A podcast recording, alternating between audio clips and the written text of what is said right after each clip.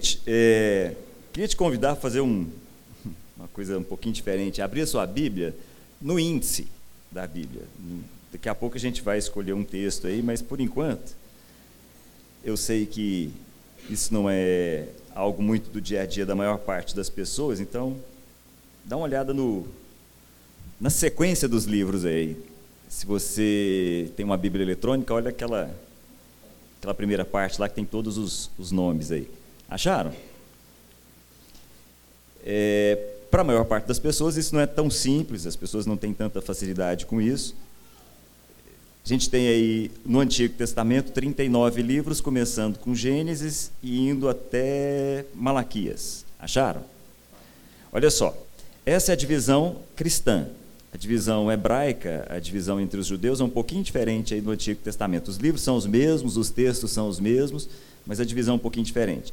Então, para nós, nós temos aí Gênesis, Êxodo, Levítico, Número, Deuteronômio.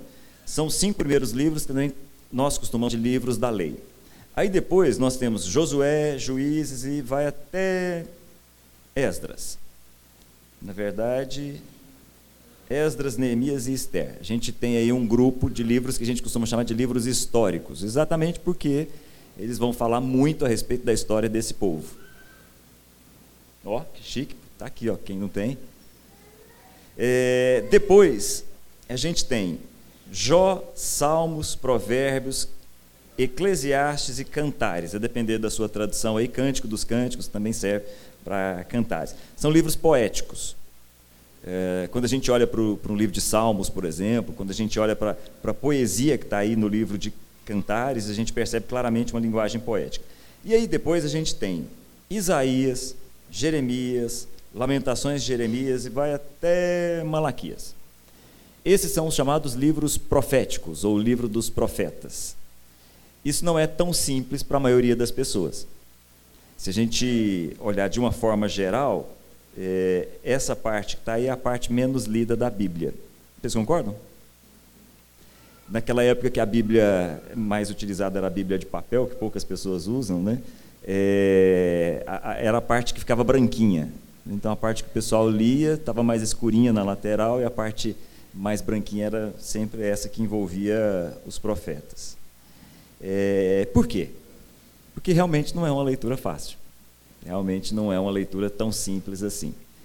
É, em geral, os profetas envolvem, ao mesmo tempo, vários tipos de formas literárias no mesmo livro. Então, por exemplo, quando a gente olha para Isaías, quando a gente olha para Jeremias, não necessariamente a gente vai encontrar ali um único tipo de fala. A gente tem poesia misturado com prosa, ou seja, a gente tem uma linguagem comum misturado com algo que é mais poético. Mas também tem discurso, também tem uma linguagem é, de um sermão, de uma pregação, e ao mesmo tempo também tem história misturada no mesmo livro. Coisa que a gente não encontra nos outros livros da Bíblia de uma forma geral. Então, não é incomum que esses livros sejam os menos lidos por todos nós.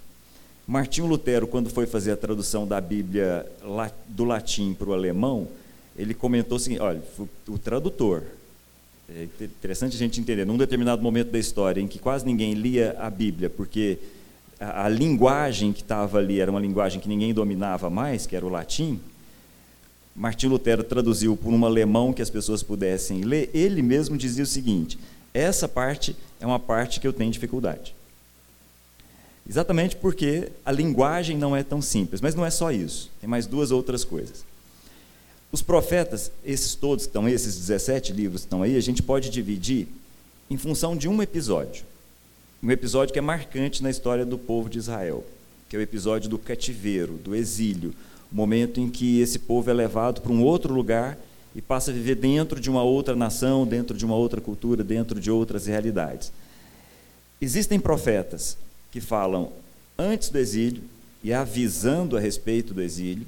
Existem profetas que vivem o momento do exílio, e existem profetas que vivem depois do exílio. Isso já facilita um pouco a nossa leitura.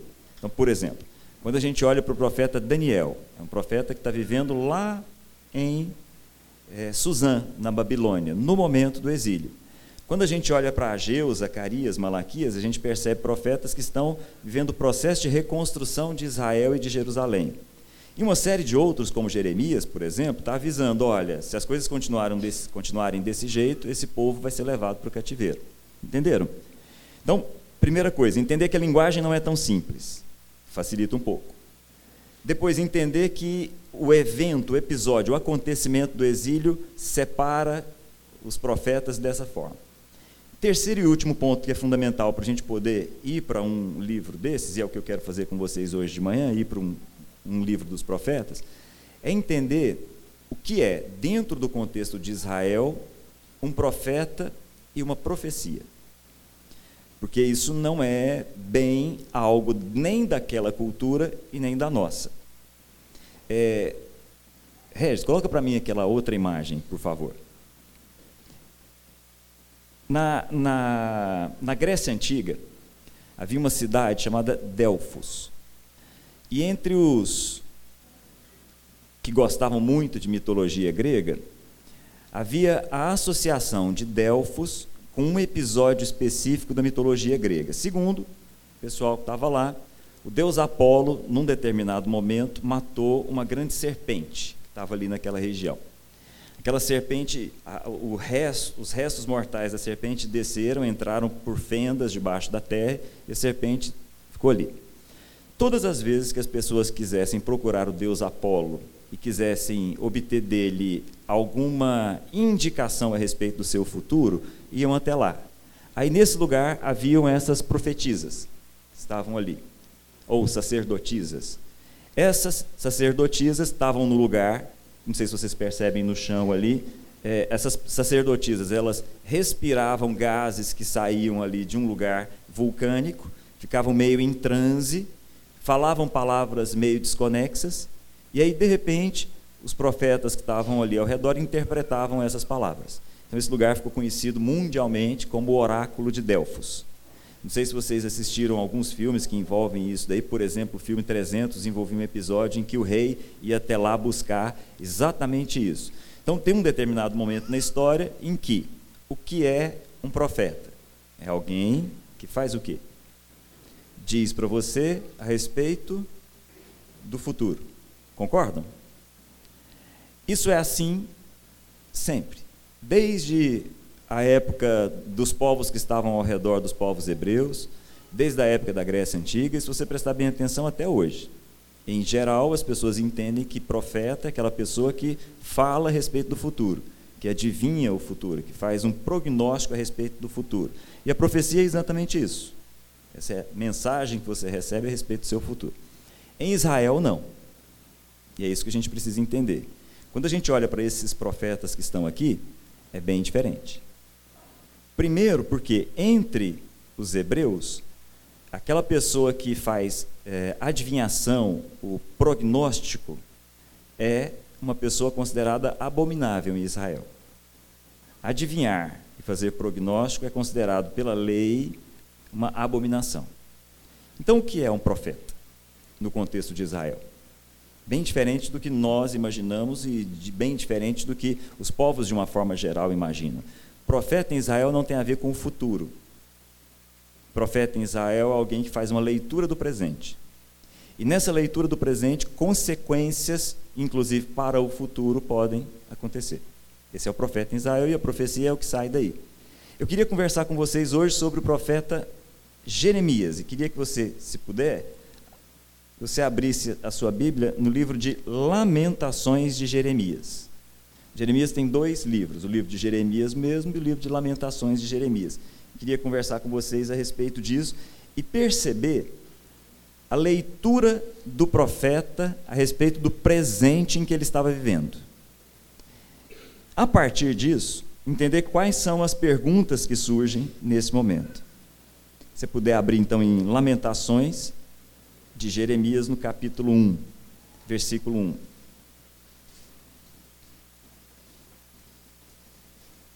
Para quem não tem muita afinidade, o profeta Jeremias é, é, um sacerdote também, por acaso. Filho de sacerdotes, de uma família de levitas, uma família de sacerdote.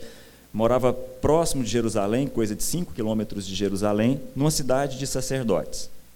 Jeremias viveu Deixa eu explicar isso com bastante cuidado. Jeremias viveu os últimos 40 anos de Judá. Mas como assim? Últimos 40 anos de Judá. Deixa eu explicar isso melhor, porque é fundamental para a gente entender o texto aqui. Vocês sabem bem, uh, o reino de Israel escolheu num determinado momento da sua história ter reis. Israel vinha sendo governado, vinha sendo dirigido por juízes, mas num determinado momento eles se juntam e falam assim: Nós queremos reis. Assim como as outras nações têm reis, nós queremos reis. E aí a gente tem a história de Saul, a gente tem a história de Davi, a gente tem a história de Salomão. Só que no final do governo de Salomão, no final do reinado de Salomão, acontece um evento péssimo na história desse povo. Esse povo se divide. Num determinado momento da história de Israel, há uma separação drástica entre o norte e o sul. Abrindo um parêntese, isso é estranho? Ou isso é algo que acontece até hoje? Por exemplo, hoje, existe algum país que vocês conhecem que está separado entre o norte e o sul? Hoje, nos dias atuais? A Coreia, um exemplo, está né? Tá aí constante. É, a, a, não, não tão conhecido, mas o caso da Irlanda, Irlanda do Norte, Irlanda do Sul. Houve um momento na história dos Estados Unidos em que ele se dividiu, uma divisão clara entre o Norte e o Sul. É, então, isso só para falar dos nossos dias. Né? É, às vezes não é dividido entre o norte e o sul, às vezes é dividido entre a direita e a esquerda, às vezes é dividido entre o leste e o oeste. O caso da Alemanha Oriental, Alemanha Ocidental. No fundo, no fundo, são sempre os deuses que acabam separando norte, sul, leste, oeste. Então, no caso da Alemanha, num determinado momento, uma parte escolheu um deus, outra parte escolheu outro deus e eles se separaram, colocaram um muro no meio. Em Israel aconteceu exatamente a mesma coisa num determinado momento. Num determinado momento, Israel se divide. A parte norte é chamada de Israel a partir daí, e a parte sul é chamada de Judá. A parte norte tem em Samaria a sua capital, a parte sul tem em Jerusalém a sua capital. O sul é chamado de Judá, o norte é chamado de Israel. Ok? Muito bem. Israel tem uma série de reis. Então, o norte tem uma série de reis. Nenhum deles fez o que era bom aos olhos do Senhor. Então, Israel teve 19 reis. A expressão do escritor do livro de Reis é: nenhum deles fez o que era bom aos olhos do Senhor. O império mais importante daquele momento era o Império Assírio. O Império Assírio vai lá, cerca a capital, que é Jerusalém, e leva aquele povo cativo. E esse povo desaparece na história. Israel literalmente desaparece. As dez tribos do norte são misturadas com outras tribos e depois acabam sendo chamados, como no Novo Testamento a gente encontra, como simplesmente os samaritanos, uma mistura de vários povos. Israel deixou de ser Israel. Ficou o sul. O sul tem alguns reis que fizeram o que era bom aos olhos do Senhor. É o caso de Ezequias, é o caso de Josafá, é o caso de Josias. Por causa desses reis, o reino dura mais, dura dois séculos a mais. No entanto, num determinado momento, exatamente nesse momento em que nós vamos ler aqui, já não é mais o Império Assírio, o Império Babilônico, ele se levanta e cerca Jerusalém. É, é, nesse ponto, nós vamos ler o texto. Então, imagina a cena, imagina o contexto do que nós vamos ler. Num determinado momento, o próprio Nabucodonosor, o principal representante do Império Babilônico, vai até Jerusalém. Jerusalém é uma cidade cercada por muros. Nabucodonosor e o seu, rei, o seu exército cercam Jerusalém por um ano. Aí a água começa a diminuir, a comida literalmente acaba, aquele povo começa a definhar lá dentro durante um ano de cerco. Ficou fácil, rapidinho tomaram aquele lugar. O rei de, de Judá nesse momento era um rei chamado Zedequias. Zedequias é trazido para um determinado palco os seus filhos são colocados na sua frente, Nabucodonosor atrás, manda matar todos os filhos na frente dele, para tornar aquilo exemplar para os outros reis que não quisessem se submeter a Nabucodonosor. O próprio Ezequias tem seus olhos furados. Depois ele é levado para a Babilônia e lá ele também é assassinado na frente de todos os outros reis, para deixar claro quem é que manda nesse momento. Então, esse é o contexto. Nesse momento, alguns dos judeus são levados para a Babilônia, um, entre eles está lá Daniel, por exemplo, está também Ezequiel, Neemias, né? vão todos para lá. Fica aqui em Jerusalém, totalmente destruída, só os miseráveis. E aí a gente vai ler, porque entre os miseráveis está o profeta Jeremias. Ele vai colocar de maneira poética o que está acontecendo. É bom que a gente entenda, o texto que a gente vai ler é poesia. Lógico, é uma poesia diferente para a gente, porque é uma poesia hebraica. Cada um dos versículos do, de cada capítulo começa com uma letra do alfabeto hebraico. Então, isso para nós não faz muito sentido, porque é um alfabeto totalmente diferente do nosso, uma poesia totalmente diferente, mas só para que vocês entendam a linguagem. Então, olha, por exemplo, o versículo 1, por favor. Eu vou pegar uns três ou quatro versículos aqui, tá? Como está deserta a cidade, está falando de Jerusalém. Antes tão cheia, como se parece com uma viúva. A que antes era grandiosa entre as nações, a que era princesa das províncias, agora se tornou uma escrava. Então, Jerusalém, representando aqui os judeus, é agora um escravo da Babilônia. Olha o versículo 3. Em aflição e sob trabalhos forçados, Judá foi levado para o exílio. Agora, aquele povo que tinha liberdade, tinha Estado, tinha nação, tinha legislação, tinha liturgia, tinha templo, tinha santuário, é levado para um outro lugar para fazer trabalhos forçados. Versículo 3 ainda: vive entre as nações sem encontrar repouso. Todos os que a perseguiram e a capturaram em meio ao seu desespero. Versículo 4: os caminhos para Sião, Sião é Jerusalém, Jerusalém está em cima do monte Sião. Os caminhos para Sião pranteiam, porque ninguém comparece às suas festas fixas. O que são as festas fixas em Jerusalém? A Páscoa, festa dos tabernáculos, a, a festa de Pentecostes. Essas festas acabaram.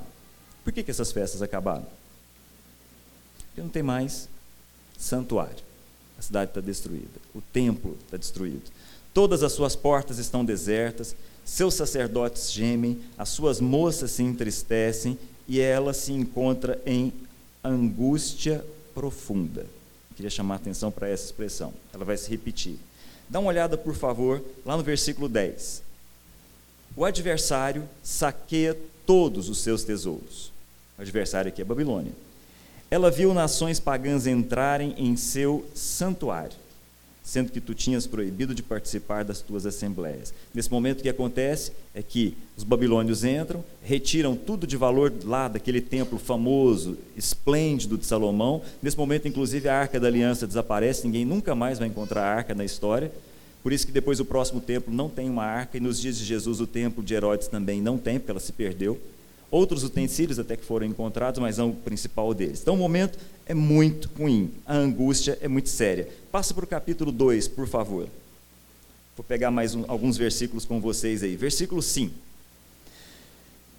Como o momento é de muita angústia, guarda o que eu vou dizer. Nesses momentos, perguntas são feitas. E algumas vão começar a aparecer aqui. Versículo 5. O Senhor ou Yahvé, é como um inimigo. Ele tem devorado Israel, tem devorado todos os seus palácios, destruído as suas fortalezas, tem feito multiplicar os, os prantos e lamentações de Judá, sua filha. Volta no início do versículo. Quem é o inimigo?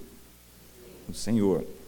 Muito bem. Versículo 6. Ele, o Senhor, destroçou a sua morada, como se fosse um simples jardim. O que o texto está dizendo é que o próprio Deus destruiu o seu santuário, não foram os babilônios. Destruiu o seu local de reuniões, o Senhor fez esquecidas em Sião as suas festas fixas e os seus sábados, em seu grande furor, rejeitou o rei e o sacerdote. O Senhor rejeitou o seu altar, abandonou o seu santuário, entregou os inimigos aos inimigos os muros dos seus palácios e deram gritos de alegria na casa do Senhor, como nós fazíamos em dias de festa. Para terminar, olha o versículo 11. Meus olhos estão cansados de chorar, minha alma está atormentada, meu coração se derrama, porque o meu povo está destruído, porque crianças e bebês desmaiam pelas ruas da cidade. Crianças e bebês desmaiam pelas ruas da cidade. Isso é de fome para dar uma noção clara do que estava acontecendo, versículo 20. Olha, Senhor, e considera a quem o Senhor tratou dessa maneira. Olha a pergunta que ele faz agora. Deverão as mulheres comer seus próprios filhos, que elas criaram com tanto amor?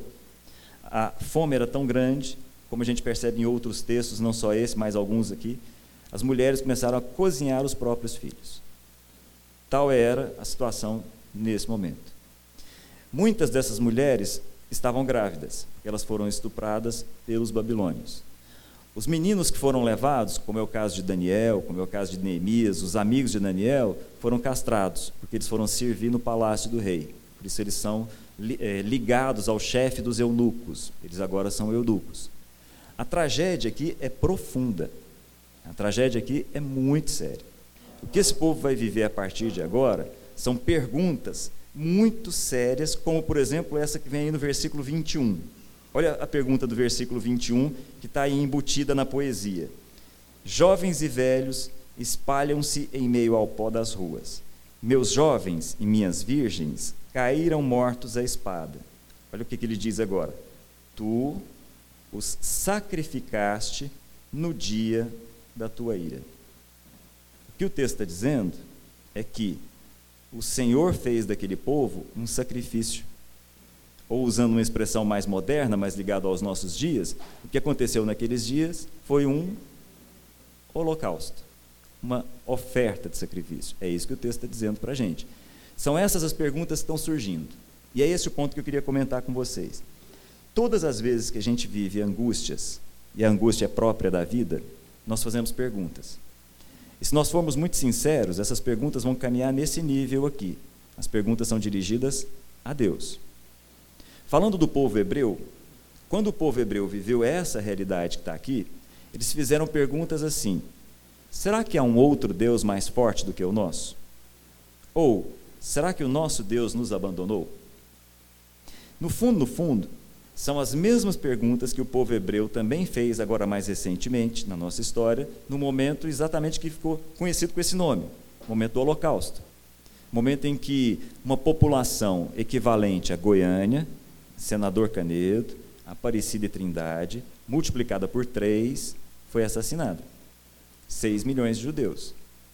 Três grandes Goiânia foram assassinadas. Nesse momento, a história chamou isso de o holocausto? É essa a pergunta que o texto está levantando. Nesse momento mais recente da nossa história, os judeus olharam para cima e também fizeram as mesmas perguntas, só que mais apropriado à nossa cultura. Eles perguntaram: será que há Deus? Se há, será que ele nos abandonou? Quando a angústia chega para cada um de nós, quando a tragédia bate na porta das nossas casas, a gente faz perguntas. E se essas perguntas forem honestas, elas são feitas a Deus, nesse nível. Eu me lembro, já contei isso aqui para vocês, uma vez estudando com uma mulher, uma judia é, americana, eu perguntei para ela uma coisa que eu, que eu tinha muita dificuldade em entender até ela, ela mesma explicar. Não sei se vocês sabem, quase todos os judeus hoje são ateus. Quase todos. O parlamento de Israel hoje é formado quase que só de pessoas que não creem em Deus. Não creem, não é no Deus de Israel, não, não creem em nenhum Deus. Aí eu perguntei para ela, é, é, verdade? Ela falou, é, é verdade, é isso mesmo. Eu tinha recebido essa informação, não tinha certeza, é, é isso mesmo, quase. É, na minha família mesmo, eu não creio em Deus, meu marido não crê em Deus, aliás, muito, muito raro alguém crer em Deus. Mas, engraçado, né? o seu o povo de Israel é conhecido como o povo de Deus. E aí esse povo não crê em Deus, falou, é. Eu falei, por quê? Ela falou, olha, do que eu conversei com os meus avós, eu acho que foi o seguinte. Você já ouviu falar no Holocausto? Ela perguntou para mim. Achei engraçada a pergunta, porque é, tem muita gente que não tem noção, né? Falei, não, eu sei. Só que eu respondi tão rápido que ela falou assim: não, mas você sabe bem, 6 milhões de judeus. Eu falei, sei, eu conheço a história, conheço a história do seu povo. Ela, pois é. O que os meus avós me contam é que, naquele momento, quando os judeus que sobreviveram ao campo de concentração saíram, ou eles se tornaram mais piedosos e mais voltados para Deus, o que são uma grande minoria, mas a maior parte olhou e falou assim: não há Deus. Não há Deus. Essas perguntas sempre vão estar na nossa casa. Todas as vezes que a angústia chega lá. A angústia nas nossas vidas sempre vai produzir essa, essas perguntas no caso de Israel, lá atrás, dentro do contexto cultural e da cosmovisão deles, a pergunta era: deve ter um Deus mais forte, ou então ele nos abandonou. Mais recentemente, é: será que há Deus? E será que ele se importa comigo? Isso tem mais a ver com os nossos dias, mas no fundo, no fundo são as mesmas perguntas, são as mesmas questões. Entendem o que eu digo? Esse é um contexto forte, essa é uma história é, significativa quando a gente olha para o contexto de Israel daqueles dias, porque os principais símbolos daquele povo, todos foram destruídos. Quando a gente olha a história desse povo e percebe o que era a destruição do templo, para nós é, parece ser a destruição de uma construção, para eles não. Aquilo era muito sério o símbolo daquilo era muito forte e representava algo que vai além da nossa cultura. Quando Salomão constrói o templo, que naquele momento era uma das grandes maravilhas da antiguidade, algum esplendoroso, as pessoas que se aproximavam, que a história diz é que à medida que as pessoas se aproximavam do templo e viam aquilo, todo mundo parava em função da beleza, estava em cima de um monte, o Monte Sião, tinha muito ouro, então o brilho era algo que marcava os tempos antigos. Templo de Salomão era algo, para vocês terem uma noção, o lugar onde a arca da aliança ficava era um ambiente de 4 metros por 4 metros por 4 metros. Então imagina um cubo perfeito de 4 metros. Dentro desse cubo perfeito haviam, ah, detalhe, ouro de ponta a ponta. Piso, teto, parede, tudo de ouro. E dentro desse lugar onde a arca da aliança ficava, haviam dois querubins também feitos em ouro as asas abertas dos querubins davam quatro metros e meio. Imagina, colocados ali. Ouro puro. Então era muito esplêndido. Mas o detalhe não era esse. Quando esse templo ficou pronto, Salomão fez uma oração na frente de todo mundo. Olha só a oração de Salomão, bem profunda. Ele olhou para aquilo e falou assim: Mas o Senhor moraria nesse lugar? O Senhor habitaria em um lugar feito por mãos humanas? nem o próprio universo pode conter o ser de Deus. Por que, que o Senhor estaria nesse lugar? O Senhor não cabe aqui. Mas mesmo assim, olha a oração de Salomão. Mesmo assim, atende a oração que for feita nesse lugar ou voltada para esse lugar. Por isso que os judeus que estavam distantes tinham a cultura de se voltar para o templo e orar. Entendeu o que eu digo? Mais adiante, acaba a festa, foi uma festa de dedicação profunda para aquele lugar ali. Foram 20 dias de festa, todo mundo foi lá, festa de dedicação do templo de Salomão. Muito bem. Alguns dias depois, Salomão tem um novo contato com Deus. O que o texto nos diz lá no livro de Reis é: pela segunda vez, Deus aparece a Salomão. A primeira vez foi aquela vez, todo mundo deve lembrar, em que Deus pergunta para ele: O que, que você quer? aquela pergunta. Ele pede sabedoria. A segunda vez é essa. Deus aparece para Salomão e diz o seguinte: Eu ouvi sua oração. Realmente, não dá para eu morar nesse lugar. Mas é o seguinte: eu vou colocar o meu coração nesse lugar. É a resposta que Deus dá para Salomão e é compartilhada com todo o povo. Então o povo olha para aquele lugar e enxerga o quê? O próprio Deus ali. O coração do próprio Deus é colocado naquele lugar, o Deus deles. Quando o templo é destruído, na cabeça de todos eles, o que está? Ou tem um Deus mais forte, ou então ele nos abandonou. Entendem? Continuando isso, quando aquele povo é retirado daquele lugar e é levado para um outro lugar, quando o exílio acontece, quando o cativeiro acontece, quando aquele povo perde a terra, de novo, para nós é muito distante, a nossa cultura não, entende muito bem isso. Mas para aquele povo, perder a terra era perder a própria vida. Aliás, uma das traduções da palavra terra para o judeu é vida. Perder a terra era perder a vida. Quando aquele povo é retirado da sua terra, aquele povo perde o sinal da promessa feita a Abraão. Então, de novo, um outro símbolo dentro daquela cultura é retirado. Por fim, quando o rei Zedequias, o rei daquele momento, é assassinado, na cabeça deles tinha um problema. A dinastia de Davi estava interrompida. E havia uma promessa que todos eles conheciam muito bem, todos eles recitavam muito bem, que é: a dinastia de Davi é eterna. Então, quando eles veem o templo destruído, a terra sendo perdida e a dinastia de Davi sendo interrompida, os principais símbolos daquela cultura caem por terra. E aí as perguntas começam a aparecer. Afinal, como a gente leu no texto, a angústia está ali. E a angústia nos leva a perguntas. E essas perguntas estão sempre associadas a Deus. Sempre. Deus encontrou um outro Deus páreo para ele, de uma outra cultura? Será que o Deus dos babilônios é um Deus mais forte do que o nosso? Era a pergunta daquele momento. Ou será que esse Deus decidiu fazer de nós um sacrifício e nos abandonar? Perguntas fortes, né? Perguntas bem profundas, bem, bem ligadas a esse momento. Nesse sentido, o profeta Jeremias é quem nos ajuda muito com, com essa resposta. Jeremias é quem faz boa parte das perguntas e é também quem nos ajuda com as respostas. Só que a minha questão não é aquele povo. Minha questão somos nós. E no dia em que uma tragédia bate na nossa porta, no dia que a angústia chega na nossa casa, como é que a gente lida com isso? Eu queria comentar isso de maneira muito clara com vocês. Ninguém escapa ao exílio. Ninguém. Ninguém escapa da angústia e das perguntas do exílio. Mais cedo ou mais tarde, independentemente da idade, a angústia chega e essas perguntas são feitas. Deus se importa comigo mesmo? Ou será que ele me abandonou? Se é que ele existe. Só que a gente não tem tanta honestidade assim em fazer essas perguntas, a não ser em momentos de angústia. O profeta Jeremias conta para a gente o seguinte: olha, eu vou dar para vocês algumas imagens. Então eu vou voltar lá para aquele povo. Se você puder colocar aí uma, a última imagem. É, profeta Jeremias ouve de Deus o seguinte: Jeremias, você vai colocar uma canga no seu pescoço e vai para uma reunião que está acontecendo lá, lá no palácio de Judá.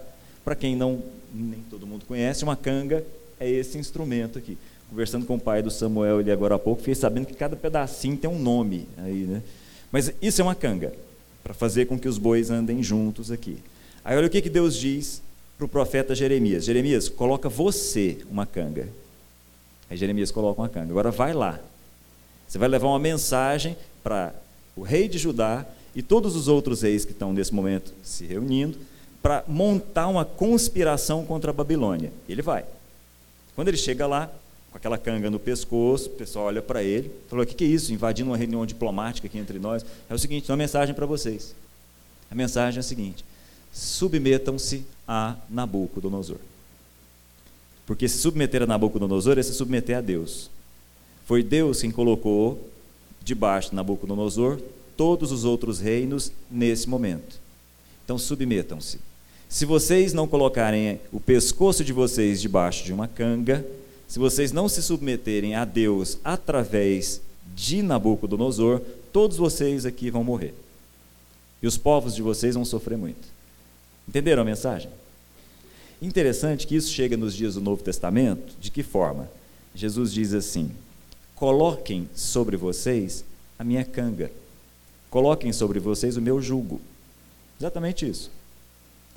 Coloquem sobre vocês a minha forma de viver. Como eu disse algumas vezes aqui para vocês, comentei na primeira reunião, não há nada, absolutamente nada mais espiritual que a gente possa fazer do que nos submetermos a Deus. Nada. Não há palavra mágica, não há expressões mágicas mais sérias e mais profundas e que possam abalar tanto o inferno quanto Pai, nas tuas mãos eu coloco a minha vida. A partir de agora, a minha comida e a minha bebida é fazer a vontade do Senhor. Nada mexe tanto com o inferno. Nada abala tanto o mundo espiritual de maneira positiva quanto um filho que se coloca diante de Deus e diz: Seja feita a tua vontade. Eu me submeto. Eu aceito a sua canga. Eu aceito o seu jugo. E o que Jesus diz é o seguinte: fazendo assim, vocês vão encontrar descanso para suas almas. Exatamente isso. É exatamente esse o ponto. Essa mensagem vem para o exílio. Essa mensagem vem no momento em que a angústia chegou. No momento em que a angústia chega, e ela vai chegar, aprendam a se submeter a Deus. É essa a mensagem de Jeremias. Submetam-se, coloquem diante de Deus. Não tentem fazer aquilo que vocês gostariam que fosse feito, mas se submetam ao que Deus quer fazer na sua vida. Nesse momento, Jeremias escreve uma carta. Isso é muito forte. Jeremias escreve uma carta para aqueles que estão. Jeremias fica em Jerusalém. E ele escreve uma carta para aqueles que estão lá na Babilônia. chamado Carta dos Exilados. Depois, se quiser, está lá em Jeremias capítulo 29. Vale a pena você olhar com calma depois. Diz assim a carta: Seguinte, vocês estão aí sem saber o que vocês fazem? Então vou dizer para vocês. A mensagem de Deus para vocês é a seguinte: vivam a vida. Casem-se, construam casas, construam jardins, plantem jardins, vivam a vida. Mas detalhe importante: orem por essa cidade. Olha que coisa. No momento de angústia, no momento de dor, aprenda a orar pelo outro. Há um princípio espiritual fortíssimo aqui, seríssimo aqui. Nos momentos mais delicados das nossas vidas particulares, nós precisamos aprender a nos colocar diante de Deus para orar pelo outro. Tem algo de terapêutico aí que a gente não consegue avaliar a profundidade. O profeta está deixando muito claro isso. Vocês orem por essa cidade. Orem por esse lugar onde vocês estão. Sabe esse lugar onde vocês estão cativos? Orem por esse lugar. E aí eu vou dizer uma coisa para vocês, Deus falando porque eu sei os planos que eu tenho para vocês. E são planos de paz e prosperidade. Deus não deixou de ter planos para aquele povo, porque eles estavam vivendo o pior momento da vida deles. Assim como Deus não deixou de ter planos e propósitos para nós, exatamente nos momentos de maiores angústias. Nós nos submetemos e temos a consciência: há propósito, Deus não perdeu o controle. E aí, o ponto mais relevante que eu queria deixar com vocês, aí em Lamentações mesmo, só que no capítulo 3. Olha no capítulo 3, por favor.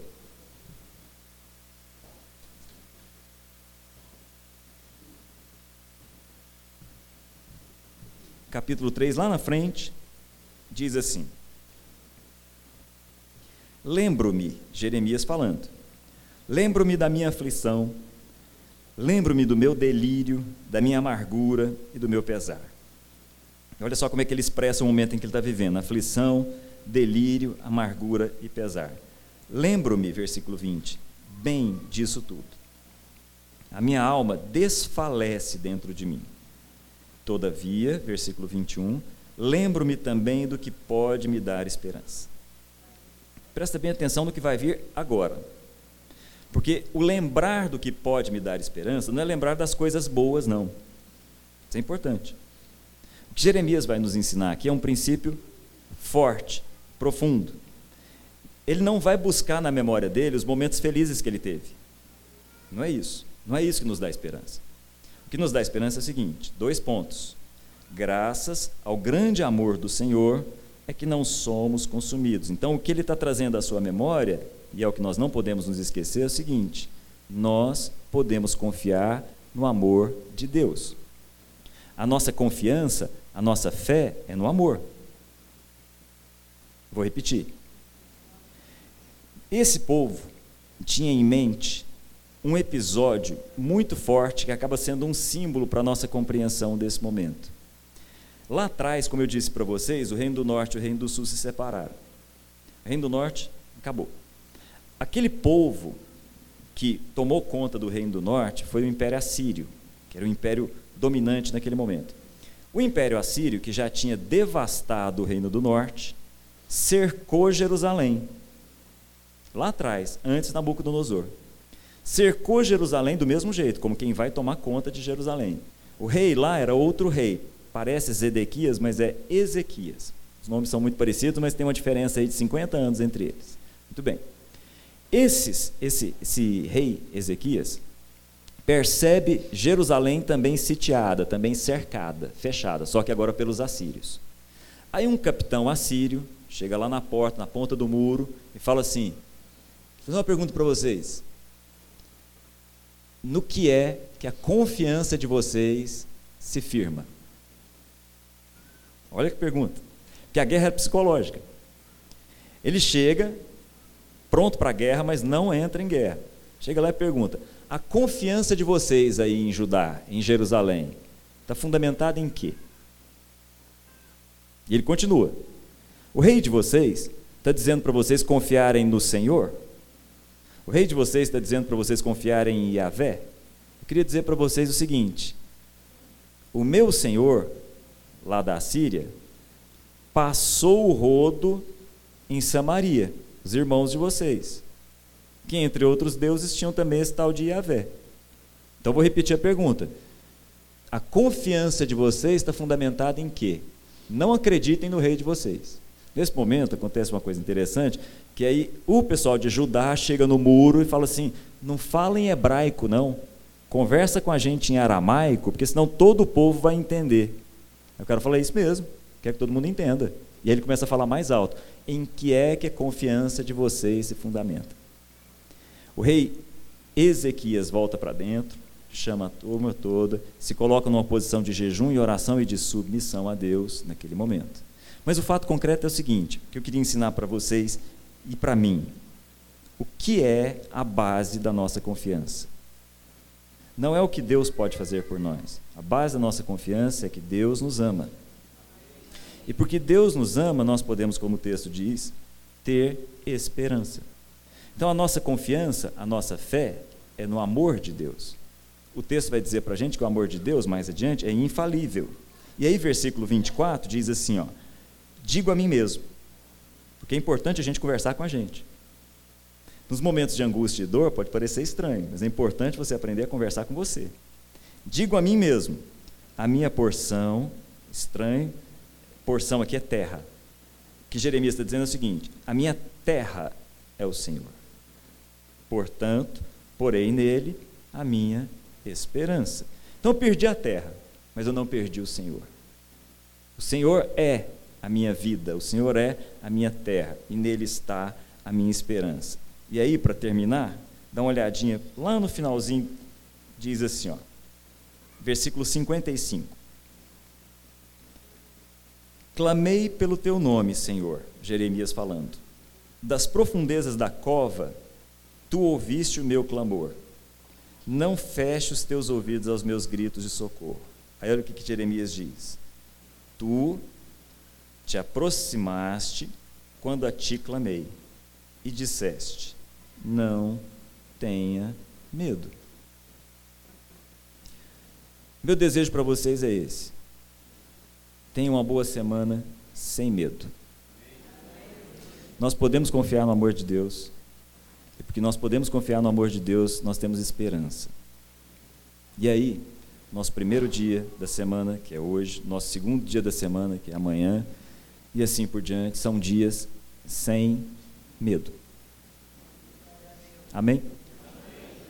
Vamos ter uma palavra de oração, feche os seus olhos.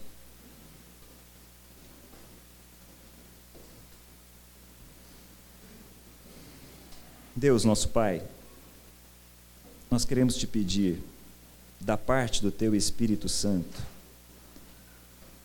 a lembrança do teu amor. Nós não nos, esqueçamos, não nos esqueçamos de que o Senhor é amor. E porque o Senhor é amor, nós temos esperança. Nós podemos esperar. E assim, nenhum de nós aqui precisa ter medo. Porque o verdadeiro amor lança fora todo medo. Ajuda-nos a compreender essa realidade. Em nome de Jesus, que todos possamos sair daqui a partir de agora sem medo, porque confiamos no teu amor. Em nome de Jesus.